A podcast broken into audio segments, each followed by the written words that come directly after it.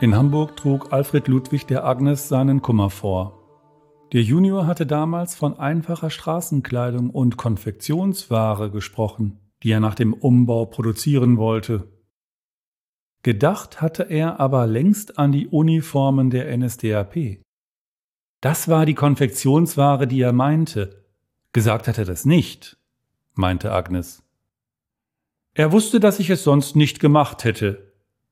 Diese bittere Wahrheit sprach Alfred Ludwig jetzt aus aber damals hat er sie übersehen. Vielleicht auch nicht wahrhaben wollen. Umso trauriger machte sie ihn jetzt. Hinzu kamen die politischen Entwicklungen. Nie hätte er es für möglich gehalten, dass von Hindenburg ausgerechnet Adolf Hitler zum Reichskanzler ernennen würde.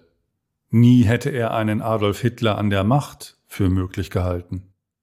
Er dachte viel nach in dieser Zeit, und trotz seiner wachsenden Abneigung gegen die Nähe seines Schwiegersohns zur NSDAP reiste er weiterhin regelmäßig nach Wuppertal, um die anstehenden Themen, sofern sie die Fabrik betrafen, mit Hans Johannes zu besprechen. Einer seiner drei Assistenten, die ihr Studium an der Hamburgischen Universität auf dessen Relevanz für die Praxis überprüfen wollten, und dafür mit ihrem Professor nach Elberfeld gegangen waren, hatte sein Studium aufgegeben und widmete sich der Fabrik nun ganz. Seine Aufgabe bestand darin, auf die genaue Umsetzung von Hansens Empfehlungen und darauf zu achten, dass die Anweisungen des Fabrikbesitzers durch die Vorarbeiter und Arbeiter zuverlässig umgesetzt wurden. Dieser einstige Assistent war nun der Produktionsleiter geworden und damit der oberste Kontrolleur direkt unter Stock. Darum nahm er an vielen Besprechungen teil. An solchen Tagen lief Alfred Ludwig Hansen auch die Fertigungsstraße entlang. Von der ersten Station, wo die Stoffrollen hingelegt, die langen Stoffbahnen abgerollt und ausgebreitet wurden, bis zur letzten Station nach ganz hinten in der dritten Halle, wo die fertigen Textilien nach dem Bügeln und Falten für den Transport verpackt wurden. So war er oft gegangen. Er konnte dann den Stücken auf ihrem Weg von einer Station zur nächsten und durch die Hallen mit den Augen folgen. Und dabei waren ihm schon häufig Ideen in den Sinn gekommen. Die haben dazu beigetragen, manchen Handgriff und manches Verfahren zu vereinfachen. Als er schließlich bei der Packstation angekommen war und die enormen Mengen vor sich hatte, die dort pausenlos, sorgfältig von fleißigen Händen in Kleiderkisten gelegt wurden, fiel ihm das Unglück ein, zu dem die Kleidungsstücke unmittelbar beitrugen. Durch seinen Kopf marschierten nicht enden wollende Soldatenreihen. Sie trugen jene Uniformen. Er sah den Krieg spielendes Jungvolk in braunen Hemden, und betrunkene Offiziere am Wochenende, die sich an vornehm gedeckten Tischen mit viel Wein und mit Frauen vergnügten, die nicht die ihren waren. Es waren jene braunen Hemden, und die Männer schmückten sich mit jenen zivilen SS-Uniformen, die da vor ihm verpackt lagen. Dann fasste er einen Entschluss, der kam ihm folgerichtig und vernünftig vor.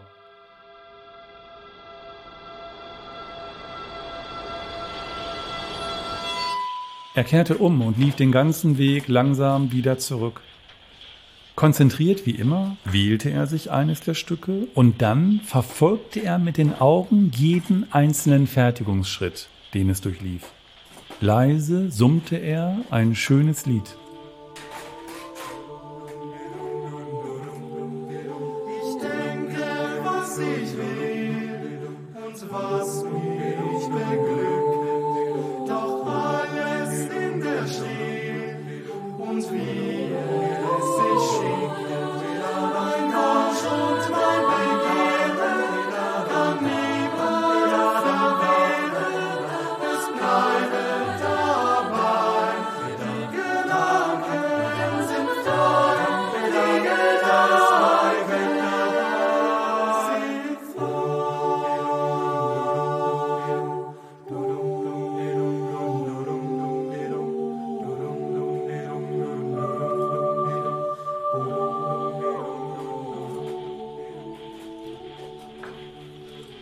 Die Uniform wurde ihm in seiner Vorstellung jetzt nicht mehr konstruiert, sondern dekonstruiert. Er sah keinen Aufbau von Verbindungen und ihre Entstehung. Stattdessen wurden Verbindungen gelöst und der Waffenrock wurde zerlegt. Er sah Ärmel, die sich von der Jacke lösten. Es lösten sich die Nähte. Knöpfe wurden weggenommen und in die Schachteln gelegt. Knopflöcher wurden nicht geschaffen, sondern verschlossen. Die Arbeiter räumten das Werkzeug zur Seite und tauschten scharfe Klingen durch stumpfe aus. Ausgestanzte Stoffteile legten sie wieder in die Löcher zurück.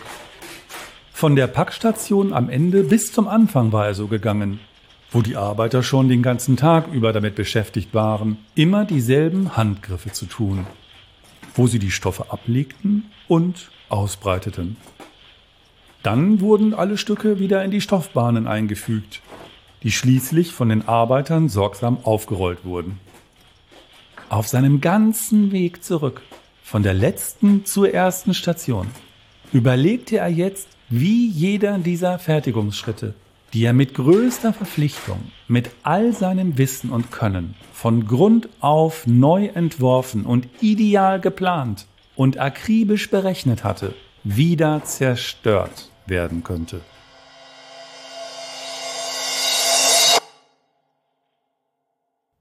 Und Magdalena? Sie könnte ihn doch zur Vernunft bringen. Vielleicht kann sie ihn davon abhalten, für die Nazis zu arbeiten, meinte Agnes, als Alfred Ludwig ihr vorsichtig von seinen Plänen erzählte. Der würde in geschäftlichen Angelegenheiten nie auf sie hören. Wir sagen ihr nichts. Was auch immer passiert. Sie kann zurück nach Hamburg kommen, zurück zu uns. Ich würde mir das jetzt wünschen. So wollte er sie beruhigen. Agnes fürchtete um Alfred, aber dann brachte er sie mit einem Wortspiel zum Lachen. Er werde der Textilfabrik kleine Nadelstiche versetzen, sagte er, und dabei lächelte er sie an. Er würde sich nun in Gefahr bringen. Beide wussten das, aber sie sprachen nicht weiter darüber.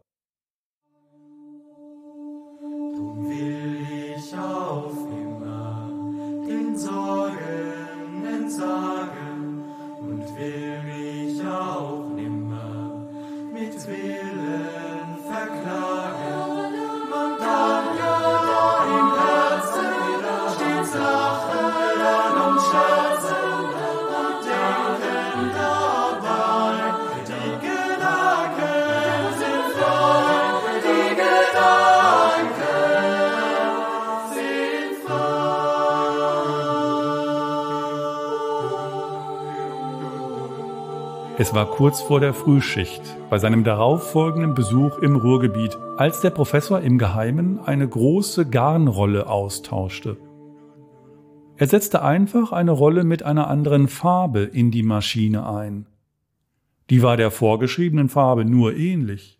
Sie entsprach nicht den Herstellungsvorschriften der Reichszeugmeisterei. Eine Woche lang wurde die zu Anfang riesenhafte Garnrolle immer kleiner mit dem falschen Garn wurden Kilometer genäht. Niemandem war das aufgefallen. Dann bemerkte es doch eine Arbeiterin an der Station, wo sie vor dem Bügeln und Zusammenfalten die Qualität kontrollierten. Sie hielt eine gelbe Karte hoch. Einer der Vorarbeiter lief eilig zu ihr. Der sah sich das an, sprach mit dem Funktionsmeister und zeigte dann für alle sichtbar eine rote Karte. Dabei rief er laut und gedehnt Halt! Fehler! Nach einigen Momenten hielt das ganze System aus Menschen und Maschinen an.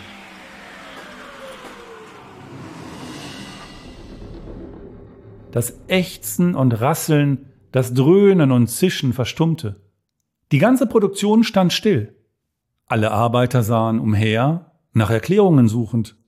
Zwei Dutzend von ihnen waren dann für mehrere Wochen damit beschäftigt, sämtliche Nähte von hunderten fertigen und ansonsten tadellosen Stücken zu lösen. Alles musste neu vernäht werden, was weitere Tage dauerte. Man nahm an, der zuständige Arbeiter habe die falsche Garnrolle eingesetzt. Der wollte das nicht eingestehen, hielt es aber im Prinzip für möglich. Stock ließ ihn rufen, schimpfte ihn laut aus, er schrie auch und kündigte ihm sofort. Nun konnte Stock nicht liefern und schickte darum einen hündischen Brief nach München an die Reichszeugmeisterei, den er seinen Schwiegervater zu formulieren bat. Das auch noch, hatte der nur gedacht. Aber Hansen wollte noch viel größeren Schaden anrichten. Er wollte das Warenlager in Flammen sehen. Wenn er es richtig anstellte, konnte es Zehntausende von Uniformen und Uniformteilen vernichten. Mehrere Lastwagen voll. Auf der Zugfahrt zurück nach Hamburg sah er aus dem Fenster. Und dabei konstruierte er in seinem Kopf einen automatischen Zünder. In seinem Arbeitszimmer baute er den aus einem Wecker, etwas Kupferdraht, einem Stückchen Blech und einer kleinen Batterie. Vorsichtig zerbrach er eine Glühlampe, die er in ein Küchentuch eingewickelt hatte. Er entnahm behutsam den Kohlenfaden. Den Kupferdraht lötete er an den Stundenzeiger, so dass beim stetigen Fortschreiten des Jetzt der Draht über das Zifferblatt schleifte. Sobald dann der Zeiger mit dem angelöteten Schleifer den Kontakt mit dem winzigen Blech erreicht und die Verbindung herstellt, würde der Strom durch den Kohlenfaden fließen und der Faden hell und heiß verglühen. Dieser kurze Moment würde ausreichen, um einen Lappen zu entzünden, der in Treibstoff getränkt war. So konnte das Feuer entstehen und alles zerstören. Hansen war zufrieden mit seiner Konstruktion. Er war sich sicher, dass sie funktionieren würde. Nachdem er den Zünder in einer Ecke des hinteren Gartens am Gedichensweg in Hamburg getestet hatte, brachte er ihn in seinem Koffer mit nach Wuppertal-Elberfeld. Nachts schlich er dann ins Lager, um den Zünder zu platzieren. Er schleppte einen gefüllten Kanister mit Diesel aus der Garage in der Nähe und vergoss den Treibstoff restlos auf die Holzkisten mit den Textilien, die schon am nächsten Tag in die Lastwagen verladen werden sollten. Sorgfältig versteckte er den Zünder mit dem Lappen.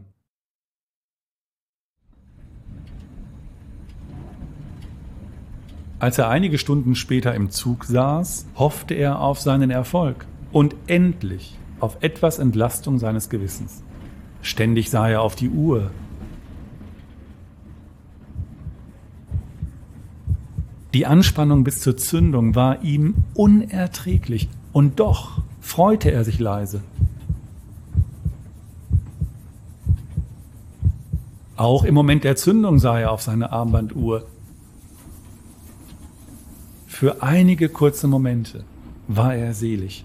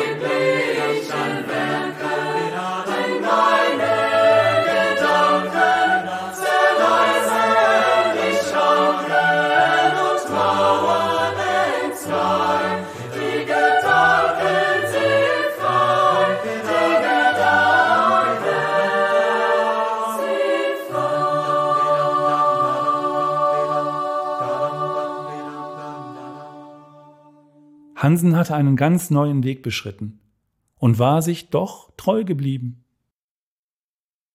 Als Agnes am nächsten Morgen mit Magdalena telefonierte, sagte die aber nichts von einem Feuer, wohl aber von einem gescheiterten Brandanschlag. Ein paar Arbeitern war Dieselgeruch aufgefallen, erzählte sie. Der wurde umso stärker, je weiter sie in die Lagerhalle liefen. Sie folgten dem Geruch und machten sich auf die Suche. Als die in dem Wecker, der Batterie, den Drähten und Kabeln einen Zünder erkannten, hätten sie die Konstruktion vorsichtig ins Freie gebracht. Ein nasser Lappen brannte lichterloh, erzählte die Tochter. Alles wäre vernichtet worden, Die vom Diesel durchtränkten Uniformen konnten nicht ausgeliefert werden. Die haben sie dann am Abend auf dem Hof verbrannt. So rief sie es aufgewühlt ins Telefon. Sie schilderte, wie die Arbeiter den Sabotageversuch meldeten, alles dem Hans zeigten und wie der so von dem gescheiterten Anschlag auf die Fabrik erfuhr und zu ihr darüber sprach. Wir haben hier einen Feind, hier, in unserem direkten Umfeld. So gab Magdalena seine Worte wieder. Das war sicher nicht mehr der Arbeiter, den er wegen der falschen Garnrollen entlassen hat. Die Tochter klang besorgt. Wie ernüchternd das für Alfred Ludwig war, als Agnes ihm von dem Ferngespräch erzählte. Erst im Freien hatte also der Zeiger den Schleifer aus Kupferdraht auf das Metallplättchen gezogen. Erst im Freien schloss sich also der Stromkreis und der Kohlefaden verglühte. Er war sich darüber im Klaren, dass er jetzt verdächtigt werden konnte. Schließlich war der Zünder konstruiert worden und funktionierte genauso tadellos wie die ganze Fabrik. Er war außer sich vor Wut. Hätte er eine Waffe gehabt, er hätte womöglich wild um sich geschossen. Er sah alles in größter Gefahr und telefonierte mit der Polizei. Weil die das für eine politische Angelegenheit hielt, so Magdalena am Telefon, gaben sie den Fall an die geheime Staatspolizei und die Gestapo wurde auch sofort tätig. Zwei Männer seien gekommen, um sich das Warenlager und den abgebrannten Zünder anzusehen. Sie hätten fotografiert und sich beraten und schließlich Hans dazu aufgefordert, alle Beschäftigten der Fabrik namentlich zu listen und über ihre Herkunft Auskunft zu geben. Hans habe den Auftrag an seinen Büroleiter delegiert. Die Liste sei zügig angefertigt worden, ohne die Arbeiter darüber zu informieren. Er wollte keine Unruhe. Alle Angaben entnahmen sie den Personalakten. Auch die Gestapo wollte vermeiden, dass die Arbeiter morgens nicht mehr kommen. Mehr wusste Magdalena nicht zu erzählen. Übrigens möge bitte der Vater schnell wieder nach Elberfeld kommen.